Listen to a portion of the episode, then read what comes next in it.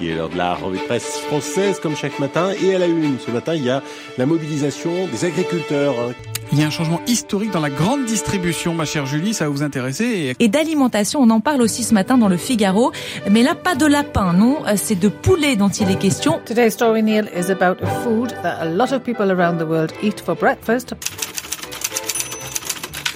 It's Business La revue de presse du business de la bouffe. avec Olivier Frey. Et Daniel Coutinho.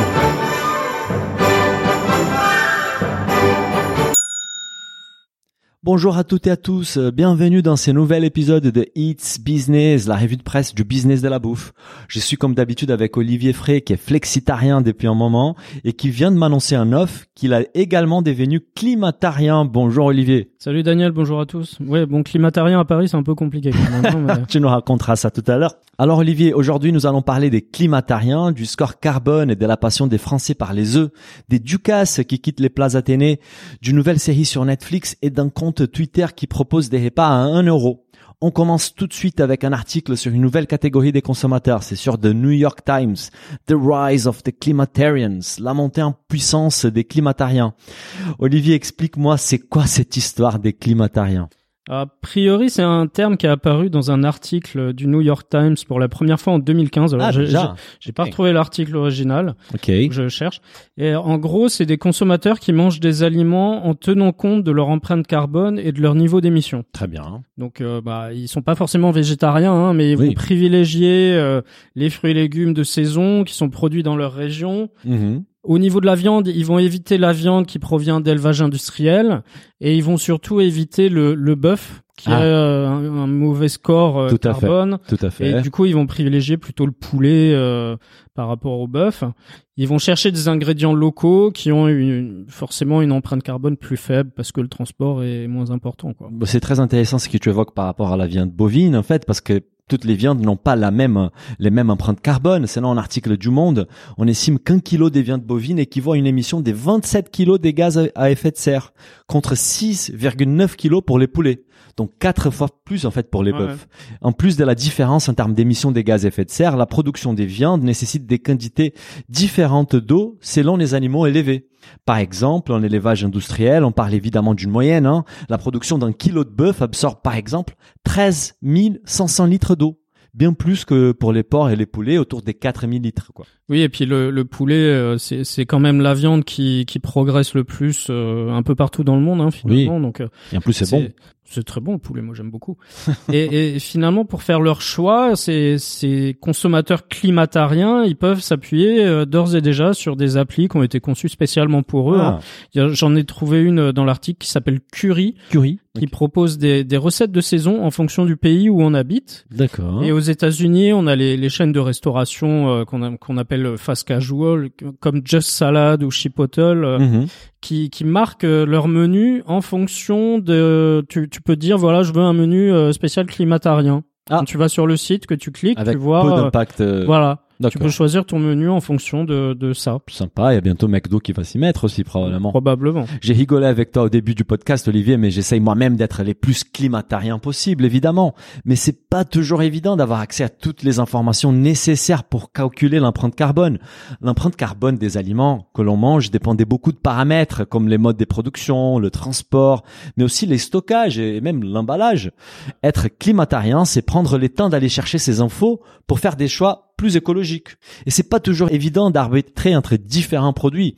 Par exemple, entre une orange bio d'Espagne et une orange française issue de l'agriculture conventionnelle, laquelle a moins d'impact pour la planète? Ouais, c'est sûr. C'est difficile à dire. Et pour la viande, c'est pareil. hein. Il y, a, il y a des études qui montrent, par exemple, que l'agneau qui vient de Nouvelle-Zélande a une meilleure empreinte carbone que de l'agneau qui est produit en France. Ah, et comment ça s'explique ça? Parce que euh, là-bas, ils pâturent euh, dans, enfin, c'est c'est la verdure, euh, ils, ils mangent de D'accord. l'herbe et tout ça, tout ça. Et Donc, les euh, transports? et il y a le transport, mais le transport, c'est qu'une partie du coût.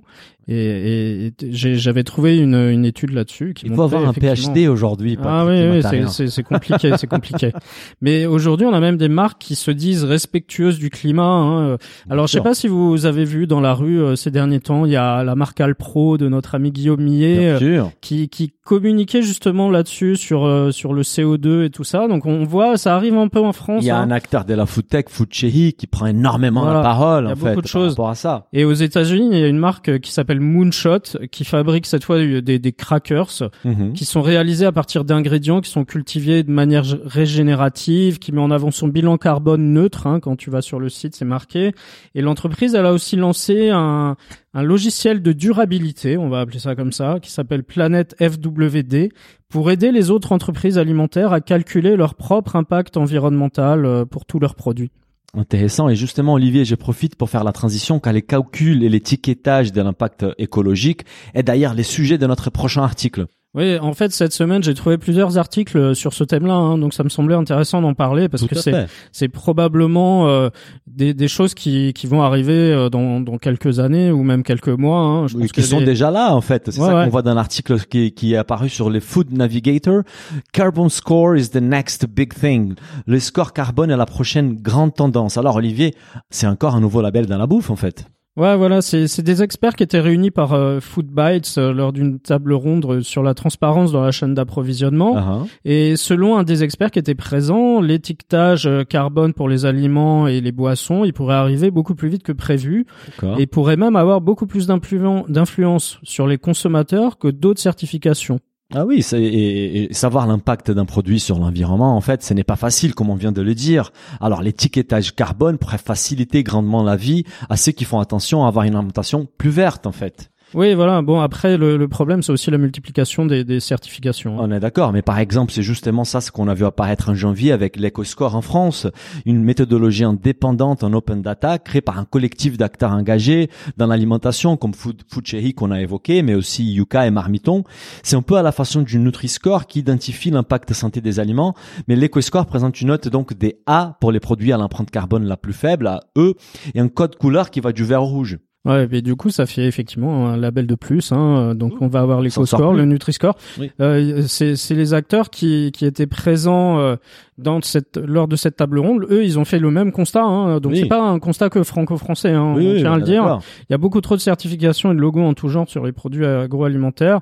On en trouve parfois jusqu'à 4, à- 4 voire 5 euh, sur un packaging. Donc euh, nous, en, tant que consommateurs, le problème, c'est que on sait pas forcément ce qu'il y a derrière ces labels, ces Trop certifications. de labels, tu les labels, en fait. Voilà, vrai. Euh, nous, on a fait l'exercice, en fait, je pense souvent au bio. Euh, par exemple, rien que dans les bio, il y a les labels européens, il y a les labels français, il y a Déméter, il y a Nature et Progrès, il y a Biopartenaire, il y a Biocohérence. C'est vraiment difficile de s'y retrouver, de savoir à quel label c'est fié, en fait.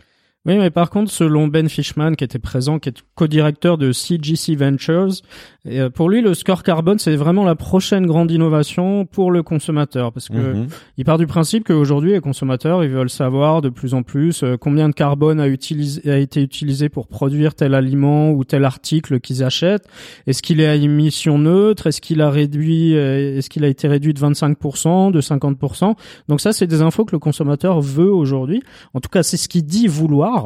Et, du coup, euh, d'après une étude aussi qui a été publiée dans la revue euh, académique Food Policy, les marques qui s'empressent, enfin qui, qui sont les, les first players, euh, les premiers à apposer un label carbone sur les emballages, elles pourraient être récompensées beaucoup plus rapidement par les consommateurs qui se tournent peu à peu vers des produits à moindre impact écologique. Euh, Oui, ça m'étonne pas. Les marques qui s'empressent d'apposer l'étiquetage carbone sont souvent celles qui proposent des produits à faible impact écologique. Et elles ont tout intérêt à afficher sur leur packaging, car c'est un argument de vente très puissant aujourd'hui. Oui, c'est, c'est, moi j'ai eu l'expérience en Australie par exemple, ils ont un score, euh, l'Australian euh, score, enfin c'est un truc. euh, c'est- un score comme euh, ce que lance Intermarché, le Franco Score, où en fait tu, tu vois combien de dans, dans ton, ton produit transformé, combien d'ingrédients viennent de, du pays. D'accord. Tu vois, donc c'est aussi une, une autre idée, euh, une Oui. autre manière de voir les choses.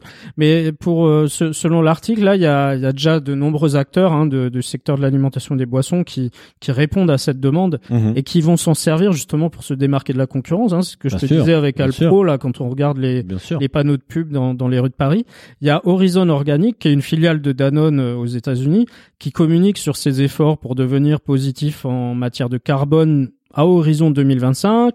Il y a Bright Future Foods qui est une filiale de Post Holdings, qui s'est aussi lui eux, ce qu'ils ont fait, ils sont associés avec une société qui s'appelle Evergreen pour créer euh, des crackers euh, qui s'appellent Early Out Cloud.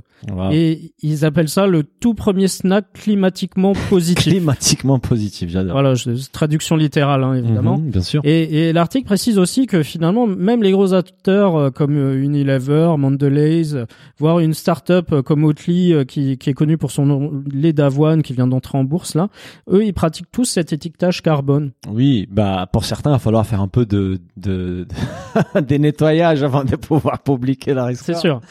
Euh, D'ailleurs, euh, Olivier, le 9 mars dernier, en fait, les députés français ont donné le feu vert à la mise en place d'un étiquetage sur les produits, appelé donc le score carbone sous la forme d'une expérimentation.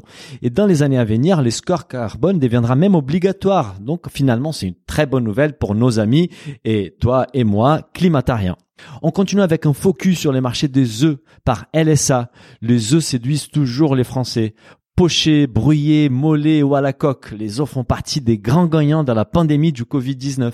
Oui, on a tendance à beaucoup parler des véganes hein, ces derniers temps, mais euh, finalement on se rend compte que les, les Français sont des gros consommateurs Ah, d'œufs. on est bien Hein d'accord. Et, et pen- pendant le premier confinement de mars 2020, euh, souvenez-vous, hein, on, on s'est tous mis à faire des gâteaux et tout et tout. Moi, je faisais pas, je, je me suis mis là pendant les Euh, confinements. Ouais, tu vois. Et du coup, en conséquence, bah, les, les ventes d'œufs, elles ont explosé. Hein. Ouais. Il s'est vendu euh, entre mars et avril euh, 2020, il s'est vendu 611 millions d'œufs. euh, a priori, c'est 185 millions de plus qu'à la même période en 2019. C'est énorme. Donc c'est énorme. Hein. Il, a, il a fallu euh, que la production elle suive derrière. Les poules, elles ont dû pondre à mort.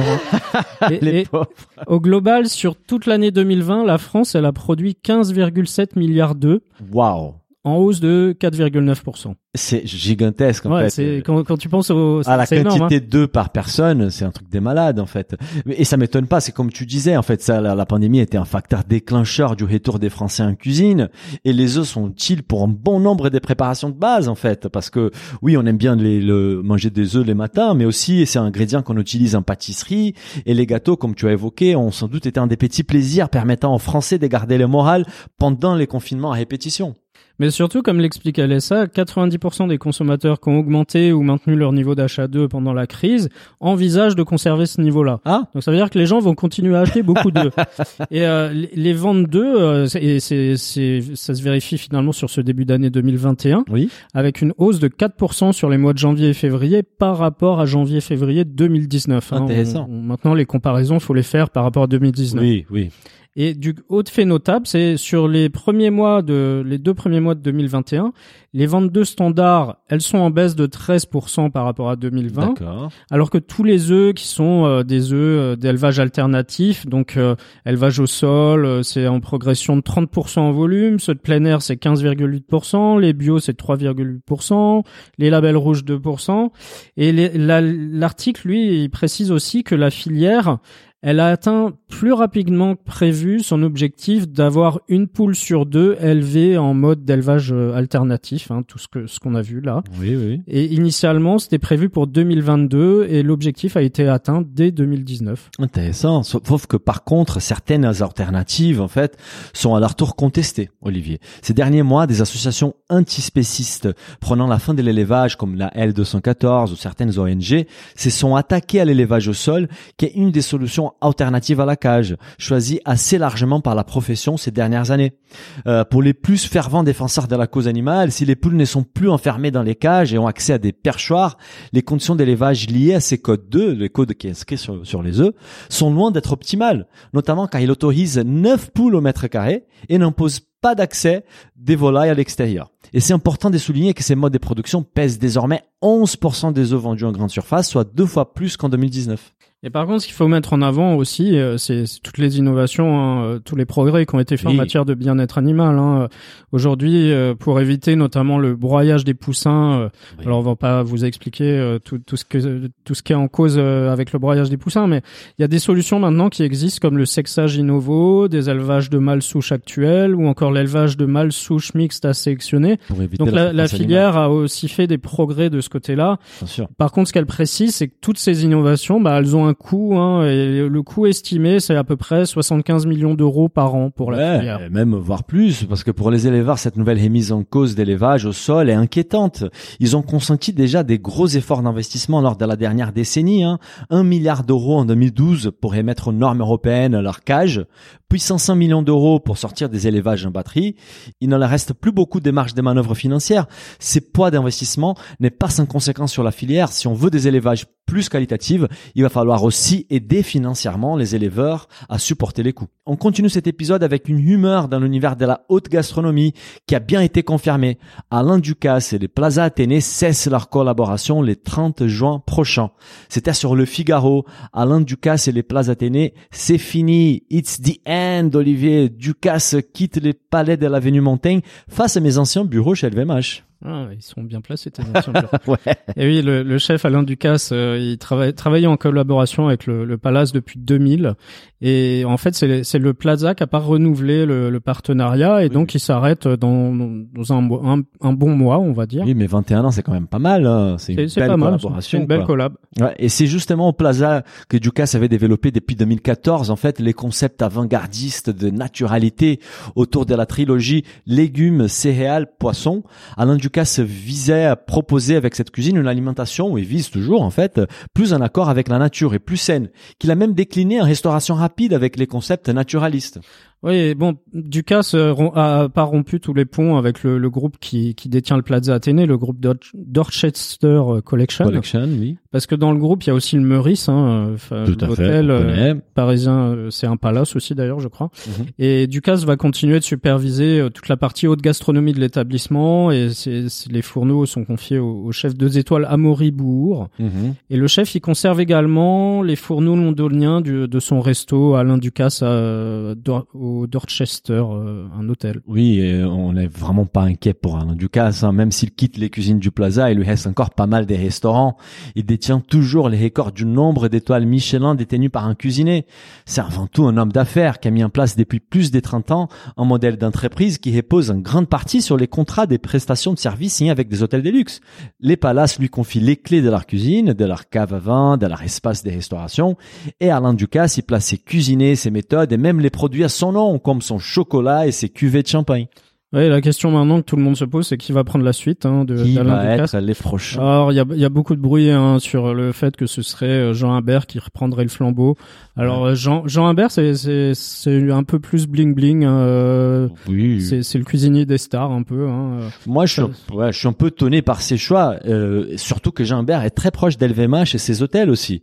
Mais ça pourrait peut-être aider les plazas à attirer une clientèle plus jeune et, et branchée.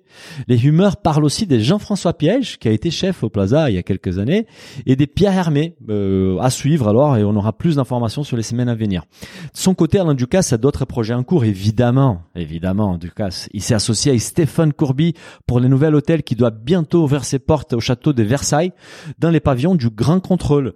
Il paraît que les clients pourront même avoir droit à un dîner du même standing que les rois de l'époque. Ah bah écoute, on va être, faut- faudra aller essayer hein. On va, on va aller tester. Il, il- il a aussi annoncé euh, l'ouverture après l'été d'une cantine un peu branchée rue de Paradis. Hein. C'est la rue Branchou euh, du, du 10e. dixième. Et moi, j'ai vu aussi qu'il va ouvrir euh, une glacerie euh, à côté de sa chocolaterie rue de la Les Roquette. places Ducasse. Je, oui, je- ça doit être ça. Et, euh, et du coup, oui, bah, il est plein, il fourmille de projets. Hein, On n'est pas inquiet pour Ducasse.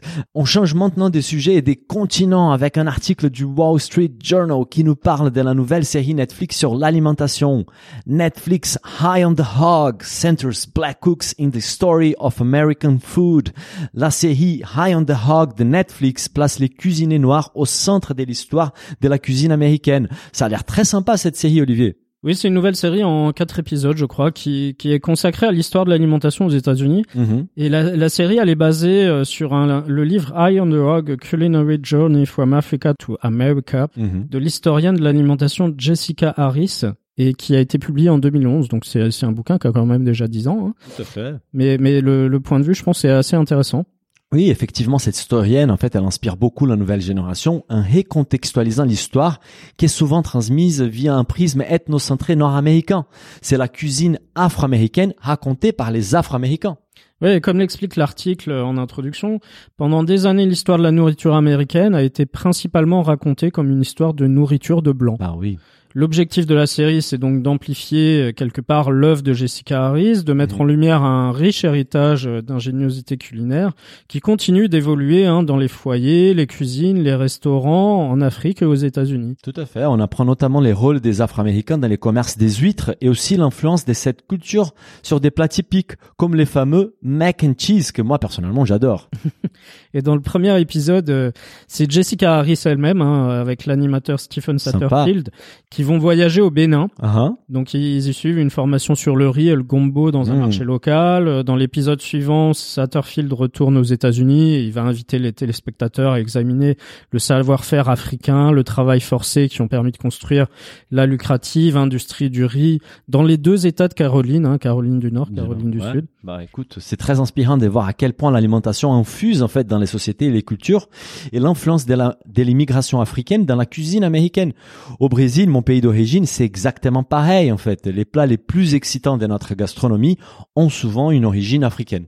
Et on finit avec un dernier article sur Le Parisien qui nous parle d'une nouvelle initiative. Un repas, un euro, des recettes des cuisines simples, saines et pas chères qui cartonnent sur Twitter. Ce n'est pas toujours très simple de trouver des idées pour cuisiner tous les jours, surtout pour les jeunes qui ont un budget très serré. Et là, on peut pas faire mieux, Olivier. Un repas à un euro. Ouais, c'est un compte Twitter qui a été créé en avril dernier et qui compte déjà euh, quasiment 40 000 Wow. followers. hein. Gros carton. Et, euh, énorme phénomène, hein. en tout cas, euh, moi, moi je l'ai, je l'ai vu assez rapidement et je, je le vois croître très rapidement. Donc, je pense qu'il a une grosse, grosse communauté. Et derrière ce compte, en fait, se cache Marina, qui est une étudiante en psychologie. Et donc l'article nous nous, expri- nous explique un peu euh, comment elle a eu l'idée de, de monter ça. hein. En fait, elle, propose des menus complets qu'elle dénomme anti-charge mentale et qui sont prévus en fait pour une semaine entière. Donc ils comprennent quatre repas le petit déjeuner, le déjeuner, le goûter, le dîner pour tous les jours de la semaine et toujours un euro maximum le plat. C'est une super idée. Un euro pour un repas, ça fait un budget de moins d'une vingtaine d'euros par semaine. C'est hyper intéressant. J'ai vu qu'un de ses plus gros succès, c'est une brioche au chocolat à la poêle pour à peine 12 centimes. Oui, a priori. Alors j'ai pas essayé les recettes hein, pour être euh, pour Bon, être honnête. plus, hein, mais, mais- je pense que je Mais en tout cas, il y y a une grosse communauté d'étudiants euh, qui, qui suivent ces recettes et qui, qui s'y sont mis. Hein, euh, et du coup, elle, elle s- elle s'adapte aussi aux différents régimes euh, des uns et des autres. Hein. Mhm. Et elle explique en fait que derrière sa démarche, elle veut redonner vie, redonner envie, pardon, aux gens de cuisiner autre chose que des pâtes au gruyère, Mhm. de leur redonner le goût pour la cuisine variée et à moindre coût. Sympa. Et en plus, elle s'adapte au régime varié avec des plats véganes et des recettes pour les personnes avec les allergies alimentaires. Mais surtout, c'est un super plan pour les étudiants dans les petits studios qui n'ont pas une cuisine tout équipée. Oui, bah d'où d'où les choses qu'elle propose justement à faire la poêle plutôt qu'au four, hein, parce sûr. que les étudiants ils ont Ils pas ont tous un four. une hein. plaque à cuisiner, quoi. Voilà. Et du coup, ça permet aussi euh, quelque part de, de lutter euh, contre la malbouffe. Euh, Ça, ça remet les étudiants, euh, ça leur donne envie. Et vraiment, je pense qu'il y a des étudiants qui se sont remis à cuisiner, Cuisiner. qui partagent, Ah, euh, bien sûr. qui partagent leurs photos, leurs vidéos avec elle. euh, Franchement, Il y, y a une vraie communauté qui s'est créée. Moi, je trouve ça assez sympa. cuisiner un repas à la maison euh, pour un euro, c'est beaucoup mieux qu'aller chez McDo, quoi. Et ça permet aussi de lutter contre la précarité alimentaire qui touche de plus en plus des mondes et beaucoup de jeunes. Et apparemment, ça marche parce qu'elle reçoit beaucoup de témoignages pour la remercier. Ouais, donc du coup, si vous avez des étudiants dans votre entourage, euh, n'hésitez pas à leur conseiller de suivre ce compte. hein. Je crois qu'elle a un compte Instagram aussi. euh, D'accord. on ça doit être voir. le même, un repas, un euro. Uh-huh. Et du coup, moi, moi, je trouve que c'est vraiment une bonne idée. euh. Une excellente idée. On va continuer sur les réseaux sociaux, Olivier, avec une question qui fait débat. Alors, Olivier, tu fais partie de la team opercule ou sans opercule? Ah, moi, je suis sans opercule. Ah, tu vois, ça, moi, je suis, ça dépend. Ça dépend. Ouais, c'est c'est un tweet d'Étienne Dorsey. Alors c'est c'est un c'est un, un- tweet un peu humoristique euh, qui Oui. et euh, la, la question c'est euh, lorsque vous ouvrez une nouvelle bouteille de lait, laissez-vous l'opercule métallique pour le remettre en place maladroitement à chaque usage ou l'arrachez-vous sauvagement? Moi je l'arrache. Moi, ça dépend de, de, de l'humour, en fait, du jour, euh, voilà. Olivier, on finit cet épisode des Hits Business. C'était un plaisir comme d'habitude. On se retrouve la semaine prochaine pour un nouvel épisode. Salut Daniel, au revoir à tous. Si le podcast vous a plu, n'hésitez pas à le noter 5 étoiles sur votre appli et à le partager autour de vous. Pour vous abonner à la newsletter, il suffit d'aller sur businessofbouffe ou olivierfray.com et vous abonner dans la rubrique newsletter. Bonne semaine et à bientôt